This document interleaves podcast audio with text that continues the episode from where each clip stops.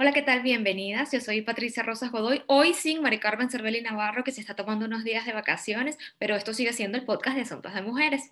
El día de hoy tenemos a una invitada increíble. Actualmente está atravesando por su tercer cáncer de mama con una actitud que ustedes no se lo van a poder creer. Es una maravilla. Y además tiene un proyecto hermoso llamado la, llamado La Parlante Calva que vamos a compartir con todas ustedes el día de hoy. Esperamos que les guste esto, que les sirva. Y bueno, ya saben, empiezo a todas sus amigas, a sus familias, porque aquí vamos a dar información muy, muy útil. Bienvenida, Morelia González. Latimos juntas. Imperfectas. Valientes. Hermanas el presente es femenino. Igualdad, libertad, sororidad. Nada nos detiene. Soy como soy. Asuntos de Mujeres, el podcast. Este podcast es presentado por Té y Aromáticas La Teresita. Infusiones colombianas y naturales, hechas para regalarte ratos agradables y deliciosos Disfruta las tradicionales de manzanilla, sidrón, hierbabuena, canela, toronjil y limoncillo.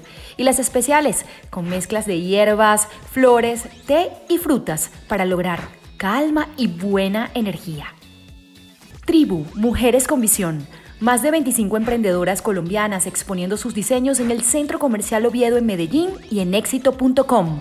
Visita Tribu, Mujeres con Visión. Abre tu mente, el mayor encuentro virtual femenino de habla hispana. Del 19 al 22 de octubre, más de 20 especialistas de sexualidad, maternidad, educación, coaching y trabajo nos guiarán hacia el despertar de nuestra conciencia, hacia nuevas formas de vivir nuestras vidas con más conexión con nosotras mismas. Consigue tu entrada gratuita en encuentroabretumente.com. Asuntos de Mujeres, el podcast. Bueno, aquí estamos, Morelia. Muchísimas gracias por acompañarnos hoy. Estoy feliz de tenerte aquí conmigo. Después de unos problemas técnicos que hemos tenido, lo logramos, lo logramos. Lo logramos. Bueno, porque en alguna de esas van la vencida. Yo también estoy feliz, contentísima de que vamos a estar juntas en esta revista que además, Juntos de Mujeres, me parece maravillosa, me encanta. Ya me viste en el pañuelo, ¿verdad? Claro. Y todos me lo dieron. Divino que te como divino. eh, como estamos en el mes rosa, pues yo me lo puse en honor al mes rosa, aunque el día de la concientización con respecto al cáncer de mama del 19, pero contigo, como estamos en el mes rosa, pues yo me lo puse. Pero yo soy la parlante calva, yo no uso pañuelo porque me pica. Las pelucas me dan calor. Y el beso que me dio mi madre lo tengo. no, me gusta. Me gusta hacer esto un look. Te ves Este, maravilloso, te ves divina con y sin. Me gusta, me gusta, me gusta, me gusta estar calva, calva, calva. ¿Cuál? Bola de billar. Vamos a empezar por el principio. Vamos a empezar por el principio. Eh, ¿Cuándo te hacen el primer diagnóstico de cáncer y en, en ese momento qué estabas haciendo? ¿Qué, ¿Cuál era tu vida en el momento que te hacen el primer diagnóstico de cáncer? Mi primer cáncer eh, fue en el 2011. Me lo diagnosticaron estando, bueno, me lo diagnosticaron en Caracas, Sí. eh, pero me lo sentí en España. Justamente yo vivía en Venezuela, ya hemos venido a España, este, y fue mi esposo. Fue mi esposo que me, descubrió la pelotita.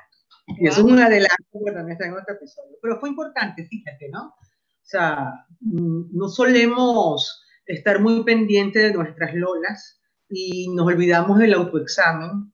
Mm. Lo reconozco, ¿ok? Este, pero, o sea, hacerse el autoexamen es fundamental todos los meses. Bueno, apareció la pelotita, el diagnóstico vino después este, del viaje, a final del 2011, cáncer, ¿ok?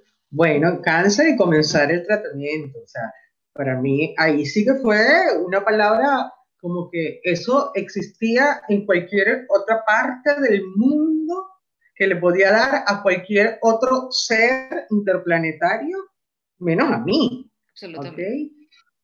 Pero no, bueno, este, por supuesto, en las primeras de cambio, shock por, por la noticia. Sin embargo, bueno, con apoyo y, y poco a poco uno va haciendo ajustes. Yo tuve la oportunidad, la posibilidad de ir haciendo ajustes y creo que lo importante es aceptarlo. Te estoy hablando y estoy recordando mi primera experiencia. ¿okay? No son tres, pero de mi primera, lo importante es como aceptarlo y con mucho miedo, mucho miedo, eh, mucha tristeza, frustración, da rabia, da de todo, pero sobre todo comenzar a aceptarlo. Tengo cáncer, ajá, ¿y ahora qué vamos a hacer? Y ahora, y ahora, pero dice que sentías, sentías rabia, ah. sentías frustración, ¿sientes rabia contra qué? ¿Contra la vida, contra Dios? Contra, contra la vida, porque a mí me viene a dar esto, ¿ok? ¿Acaso yo soy mala gente? O sea, se te viene todo eso, o sea, ¿por qué me va a pasar algo tan malo? Yo nunca le he pegado a mi mamá. Eh, pero poco a poco se va, pienso eso, o sea, para mí, para mí y la actitud que tengo ante eso es que una vez que comenzamos a aceptarlo, comenzamos a ocuparnos de manera práctica, de manera objetiva. Ah, y ahora tengo que ocuparme porque no me puedo quedar, ajá, ahora sí, tengo un cáncer, ¿y qué voy a hacer? Claro. Bueno, ¿qué vamos a hacer? Ok, ¿qué vamos a hacer? ¿Cómo lo vamos a manejar? Eso a mí me ayudó a aceptarlo y comenzar a manejar. En ese primer momento, eh, ¿cómo lo toma tu familia? Bueno, te digo, um, como se toman creo estas cosas en general en la familia. O sea, uno se asusta, tiene miedo, y la familia también. Es que lo primero que se piensa con el cáncer, al tener cáncer, es que cáncer es muerte. Claro. Creo que eso es algo que tenemos internalizado, que tenemos así como este, la palabra muerte la tenemos asociada, introyectada. O sea, tengo cáncer, me voy a morir. Sí. ¿Ok? Entonces, si mi hija tiene cáncer, se va a morir. Si mi hermana tiene cáncer, se va a morir. Si mi esposa tiene cáncer, se va a morir. ¿Ok? Entonces, es como muy, muy importante también tomar conciencia de que cáncer no es muerte. De algo nos vamos a morir, pero no necesariamente de cáncer, aunque tengamos cáncer. Una, dos, tres, cuatro, no sé cuántos veces. Así es. Entonces, bueno, estamos en el año 2011. Tú eh, en ese momento tuviste que parar toda tu vida para dedicarte a esto, ¿no? A curarte. ¿O cómo lo manejaste? En mi caso, eh, se pueden hacer varias cosas a la vez. Eh, sobre todo, yo creo que, que, los efectos de las quimioterapias, bueno, creo no lo sé porque lo comparo y lo veo con compañeras, con amigas, es distinto en cualquier persona. Hay quienes les dan de una manera, hay quienes les dan otra, a quienes les dan unos efectos y a otros otras. Mi primera quimio, que era cada 15 días, los efectos me daban dos días después.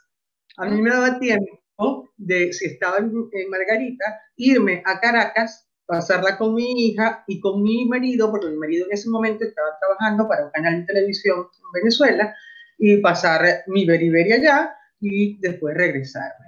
Trabajaba en ese momento en una emisora de radio en Margarita este, y podía hacerlo vía online o lo hacía por teléfono hasta que regresara y pasara el resto de los 15 días hasta volver a tener la quimio. Entonces, bueno, volvamos a, 2011. Estabas a caballo entre Margarita y Caracas. Em, ¿Cuánto tiempo estuviste haciendo quimio y cuándo te dijeron que te habías curado? Ok, eh, estuve haciendo quimio eso de unos tres meses. Luego, en, en, esa oportunidad, me hicieron quimio primero para que el tumor se redujera. Se redujo. En mayo del 2000 o 12 me operan, me quitan toda mi lola, yo soy monotética, ¿ok?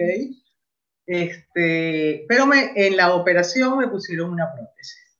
Ah, en la misma operación, eso está muy bien. En la misma operación, en esa oportunidad me pusieron una prótesis.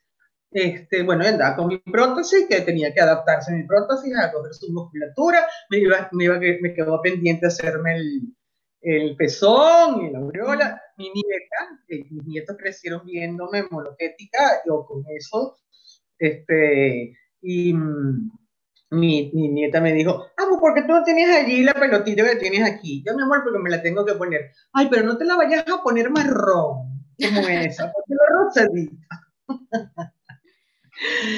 Entonces me operaron y me pusieron una prótesis, ¿ok? Este, y Mm, se supone que después de unos seis años este, ya se está más o menos curado. Hay quienes dicen que cinco, hay quienes dicen que seis. Pero fue justamente a los seis años cuando me repitió el segundo cáncer. En el mismo lugar. En el mismo lugar. Allí me terminaron de quitar la prótesis que no le había puesto pezón. Y esta vez me quitaron este, los músculos pectorales y todo. ¿Ok? Ahí ya sí me quedó un valle total. Y ya no me podía poner prótesis, ya no me podía hacer. Pero realmente aprovecho para decirte que yo no soy una Lola, yo no soy una teta, que, que con una teta sí hay paraíso, sin dos tetas hay paraíso y que además depende lo que para ti sea paraíso, ¿no? o, lo que es paraíso para mí. Este, pero yo soy muchísimo más que una Lola. Y para, para mí, yo soy más que una Lola. Para mi marido, no soy una Lola. Este, y, y que es lo, como lo, lo más cercano que, que, que, de lo cual se puede hablar en términos de sensualidad, entonces lo femenino, imagínate lo, lo femenino, el cabello, lo femenino, una lola. No, hay otras prioridades y otras cosas en mí. De 2011, que fue la primera vez, hasta acá han pasado nueve años. Eh, y entiendo que, bueno, esto ha sido un proceso y que tú llegues a ser quien eres ahora mismo, a decirme todas las cosas maravillosas que me estás diciendo, han tenido que pasar un montón de cosas, ¿no? Em, ¿Cómo fue? Porque aunque definitivamente somos más que, que esto, somos mucho más, eh, también es cierto que puede ser para la autoestima un, tema, ¿no? ¿Cómo, ¿Cómo le enfrentaste tú la primera vez? Cuando se te cayó el pelo o cuando tuvieron que operarte o simplemente fue como, esto es un trámite, vamos a tirar y ya está. Sí, por supuesto, hoy estoy hablando este, mirando hacia atrás, que la primera vez eh, fue muchísimo más impactante que la segunda y que la tercera. Eh, cuando la primera vez se me comenzó a caer el cabello, eh, en serio, que era como gol en El Señor de los Anillos, o sea, se me caía, se me caía hacia pedazos este, fue una Navidad, a medio final de años, nos habíamos ido a Caracas y entre, para ese entonces, el esposo de mi hija y mi marido, ambos querían quitármelo, ¿no? Porque ya yo había decidido rasurarme y, y bueno, fue mi marido quien me rasuró. Y cuando, antes de rasurarme, puse periódico en lavamanos y empecé a alármelo, pero es que así, ¿ok? No te duele ni nada, se, te, va cayendo. Y cada vez que yo me soltaba, me iba soltando el cabello, yo lloraba y lloraba y lloraba, o sea, era quitándome mi cabello, eso era una cosa... Claro.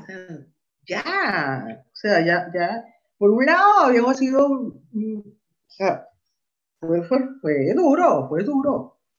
Eh, bueno, este, te quedan pedazos por allí, no sé qué, era mejor emparejarme con, con primero con máquina y después con afectadoras normales. Y bueno, me fui acostumbrando a verme así y me gustó verme así. Este, me gustó verme así. Eh, me, me, sentí muy apoyada con la gente cuando me veían así, oye, vale, pero si tienes la cabeza bonita, pero si te ves chévere. A mi marido le gustaba, le gustaba a la que muy bien. mis amigas, y eso fue como un gran aliento Pero es que te ves, te ves realmente bien. Sin embargo, te voy a contar algo que hice. O sea, antes de yo empezar a hacerme la quimioterapia, me había comprado una peluca. Yo creo que esto lo he dicho muy poco porque nadie me había preguntado por ahí. Me había comprado una peluca bellísima, de pelo natural, de mi pelo natural cuando me lo alisaba, porque mi pelo natural es ondulado, este, pero cuando me lo alisaba, más o menos de tu corte, un poquitico, un poquitico más largo, pero allí, este, y, y, del color del cabello castaño claro, y me la compré, me la puse, este, y me la mandé a cortar encima de mí, porque cuando tienes cabello y te pones una peluca es muy distinto a cuando te pones una peluca calva. se te, se te hunde. bueno, total que me la mandé a, a, cortar y yo la tenía. Bendita suerte que en la emisora donde yo trabajaba, pero además estaba en ese momento pasándolo, o sea, recién caldita, este, mandaron a hacer carnet. Carnet de la emisora. Yo todavía andaba ahí, ¿no? No, había aceptado todavía dar el cargo. Bueno, hice la foto con el carnet. Y cuando me veo, de verdad, cuando vi esa foto con el carnet, fue una de las que dije, no, no puedo más. No, no puedo, no me siento yo, aunque me parezca a mí, con una peluca, no soy yo.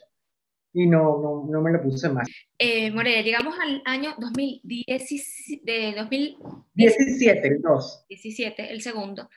Eh, y, y, bueno, te, te dicen que ha vuelto el cáncer. ¿Qué pasa por tu cabeza en ese momento? El resto de la entrevista la vamos a ver en www.patreon.com slash asuntos de mujeres. Este podcast es presentado por Té y Aromáticas La Teresita, infusiones colombianas y naturales, hechas para regalarte ratos agradables y deliciosos Disfruta las tradicionales de manzanilla, sidrón, hierbabuena, canela, toronjil y limoncillo. Y las especiales con mezclas de hierbas, flores, té y frutas para lograr calma y buena energía. Tribu, Mujeres con Visión. Más de 25 emprendedoras colombianas exponiendo sus diseños en el Centro Comercial Oviedo en Medellín y en éxito.com. Visita Tribu, Mujeres con Visión. Abre tu mente, el mayor encuentro virtual femenino de habla hispana.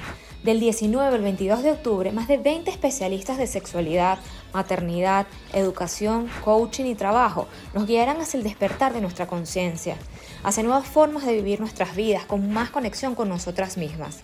Consigue tu entrada gratuita en encuentroabretumente.com. Asuntos de Mujeres, el podcast.